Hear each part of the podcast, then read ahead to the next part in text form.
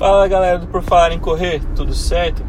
Meu nome é Lucas Torres, eu sou fisioterapeuta aqui de Florianópolis e quinzenalmente a gente está falando em formato de drops sobre as alterações, barra lesões, barra situações que acontecem na corrida e desde já agradeço as sugestões, ficamos abertos sempre às críticas, uh, colocações e tudo mais. Para o nosso primeiro drops fisioterápico do ano, nós vamos falar a respeito de calor, frio, o que usar, quando usar o calor, quando usar o, o frio e o que fazer.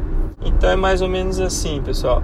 Em pancadas, em torces agudos, ah, alterações que ficam bastante inchado instantaneamente e que ficam roxo assim, né, com equimose que a gente chama.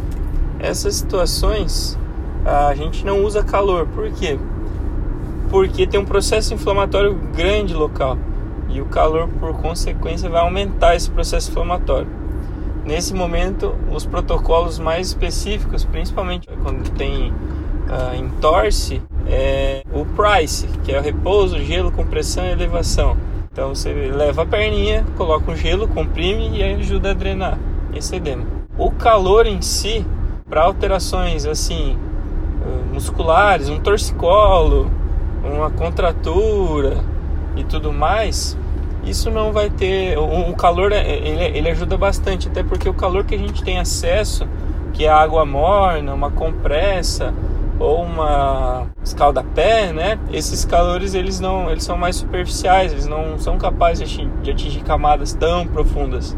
Então, é quando existe uma contratura ali, não tem problema nenhum. E depois de um longo prazo do entorse de tornozelo, aí não tem problema usar também um calorzinho para ganhar mobilidade, mas teoricamente a terapia manual vai ajudar mais.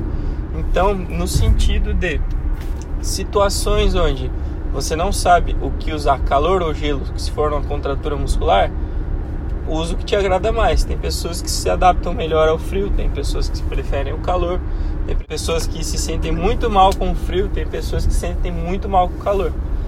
Então, numa contratura muscular, tranquilo, gelo ou calor, o que te agradar, tá? Algumas pessoas relatam desconforto com o gelo. O calorzinho eu prefiro bastante ali no ato de se auto-aplicar.